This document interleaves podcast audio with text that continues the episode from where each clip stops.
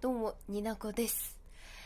早速ですが、前回に引き続き、名古屋に遠征に行ったよ。ポルノグラフィティのライブに行ったよ。他のラジオトーカーさんと一緒にねっていう、あの、ライブの話ではなく、どちらかというと旅の思い出をだらだらと語っております。心のまにまに配信でございます。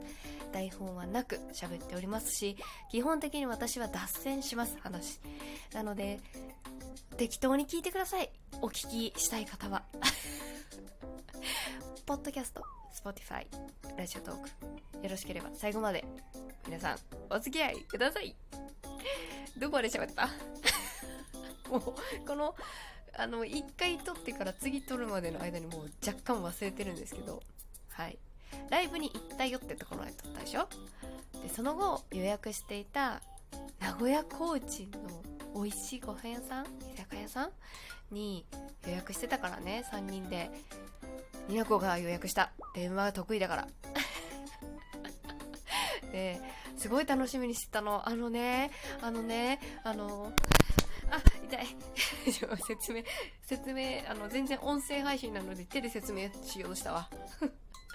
串に刺さった鶏の胸肉のカツを、あの、味噌だれにボーンってつけてるやつが食べたくて行ったんですけど、めちゃくちゃ美味しい、美味しい、美味しいだよって思って、私はそれがね、一番美味しいかな。メロクと私はそれが美味しいかなって。はずきさんは、あの、鶏刺し、鶏の刺身、名古屋コーチンのお刺身の、あの、心臓が美味しい、めちゃくちゃ美味しいって言ってたんですけど、そうなんかね、かっこいいよね。心臓ね。でもめちゃくちゃ美味しかった。ごま油でいただいたんですけれども、こんなに新鮮な鶏のお刺身、あの、私も鹿児島出身なので、鶏刺しって結構身近なんですけど、あの、お店の素材が良かった、お店の素材？そあ、取り扱ってるお肉が良かったなと思うんですけど、全然臭みがなくてめちゃくちゃ美味しかったです。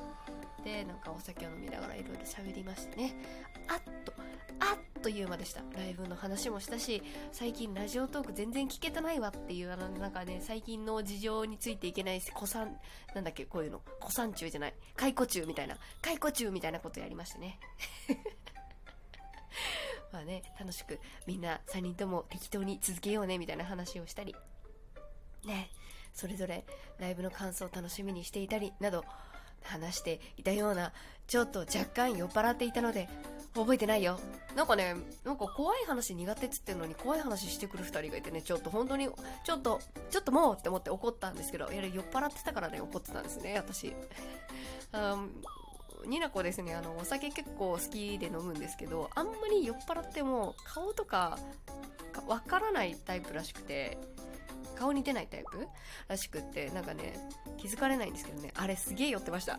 後から考えたら。だってね、ホテルにチェックインを葉月さんと一緒にしたんですけど、あの、ポルノグラフィティのグッズでね、昔のグッズなんですけど、ニット帽をね、被ってったの。せっかくだしと思って。すごい救急車になるじゃん。びっくり。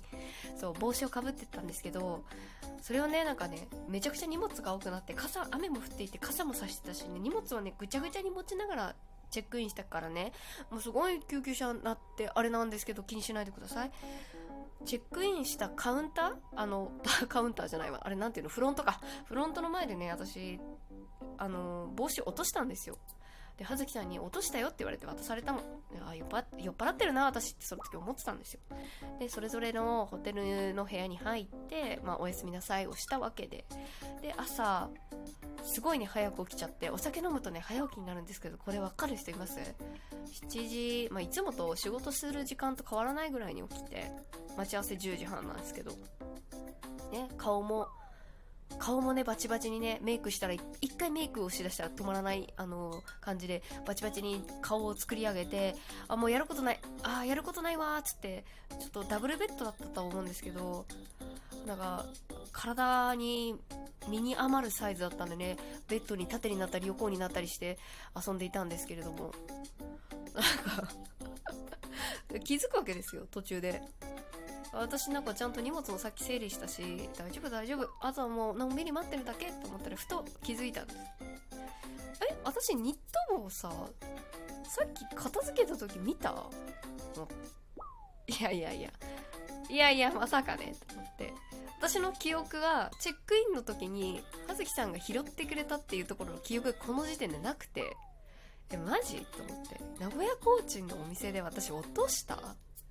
最悪忘れたんじゃと思ってせっかく入れた、えー、お荷物を9時50分ぐらいに全部出してもう一回確認したけどやっぱりない。9時10時半待ち合わせで9時50分にギリギリにまたさひっくり返すっていう何やってんだろうなっていう感じなんですけど。もうないわと思って。うわこれあのまた居酒屋が空いた時間に電話してギリ取りに行けば間に合うかもしんないとかいろいろ計算してねおね2人にねちょっとお付き合いさせてしまったら申し訳ないけどもう私買ったばかりのグッズだからって思ってお願いすることもね想定してすごいしょんぼりした気持ちであの10時半に葉月さん10時半じゃないわ。10時15分ぐらいか。葉月さんをロビーで待ってたんですけど LINE でね、そう、葉月さん私悲しいことがある。なぜならば帽子をなくしたかもしれないって言ったら、え？みなこちゃんチェックインの時私拾ってあげたじゃんって言われて、そうだ。私ポルノのニット帽拾った記憶ってあった。と思って、あったじゃないわ、思い出した。と思って。え、っていうことはこのホテル内で私落としたってこと？と思って。フロントに聞いてみなって葉月さんが言ってくれて、聞いてみたら、これですか？って教えてくれたフロントの人。これです！これです！私の帽子です！恥ずかしい。すごい恥ずかしい。でこれだけじゃないんですよ私のやらかしは。でさっきさ荷物ひっくり返したっつったじゃん。その時にねポルノのさグッズのそのネイビーのさちょっと大きめの遠征用バッグ。チャックがねチャックチャックっていう。あれがね、ちょっと最初買った時から、ちょっと引っかかりがあるなと思ってたんですけど、ちょっと焦ってて、チャックをさ、ビッて開けたら、もうほんとピッて開けたの。そしたらなんかさ、あるじゃん、たまにチャックがバカになる時、あの、開いてるのに開い、開いてるのに閉じてる、しまったり、閉じたり、開いたり、なんて言ったらいいの？そういうことあるじゃん。でも、だか閉まんなくなっちゃって、もう何？と思って、辛い。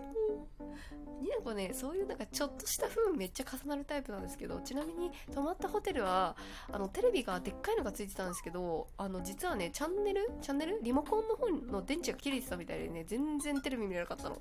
ずーっとただの黒いなんか鏡みたいになってた。もうなんかちょこっとした不運が多くてもう最悪なんだよ。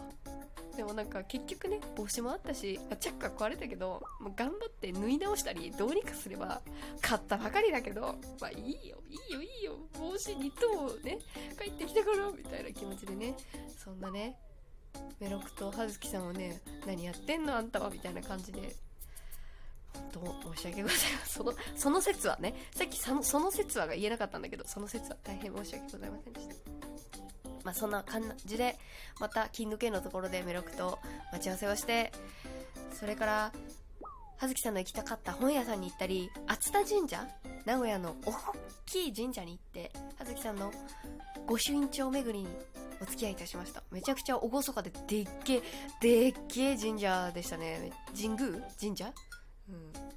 私も御朱印帳持ってくればマジでよかったと思ったけど、なんか、たまたま現金をね、ちょっとね、現金を諸事情があって、いっぱい持てない状態だったので、あんまり現金も使えずね。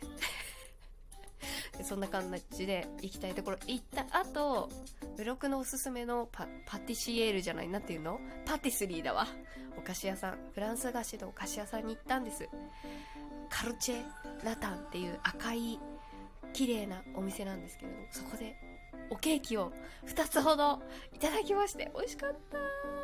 素晴らしい素晴らしいアングルで素晴らしい画質で撮られたケーキのお写真はですね葉月さんのインスタグラムでご覧になれますのでよかったら概要欄に貼っておきますので見ていただけたらなと思っております、まあね、なんかいろいろいろいろ喋りたいことあるんですけど全然旅の話が終わらない、そんな感じでケーキを食べてケーキケーキ屋さんに行く道中で乗ったタクシーのおじさんが苦手で顔がスンってしていたのを葉月さんに見破られたのはちょっと恥ずかしいです。ちょっとあの、ちょっとおじさん苦手だったさ、あの、タクシーのおじさん。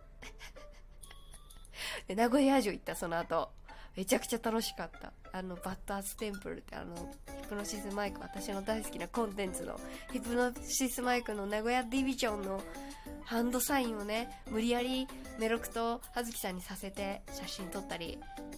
あと狂気乱舞してる動画を撮ってる私を後ろで見て2人が弾いていたり。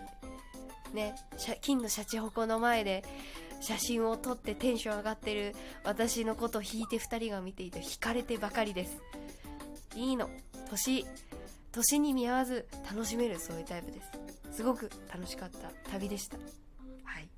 最後まで聞いてくれた方本当にありがとう。ライブの熱い内容の話は後日また撮りたいと思います。メロック葉月さん本当に嬉しかった。楽しかったです。また行きましょう。ライブでも旅でもそんな私の旅の記録の音声でした。お付き合いいただいてありがとうございました。また次回のラジオでお会いしましょう。になこでした。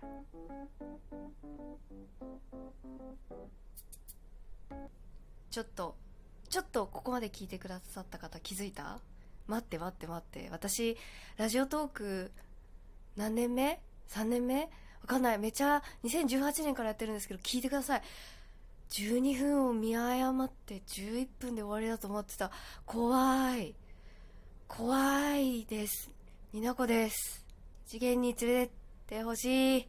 になこです。時間が余ったのでもう一回このポロロさんのライブグッズの音でも聞かせるか。ね。えっ、ー、とこんな感じでライブ呼びかけてました。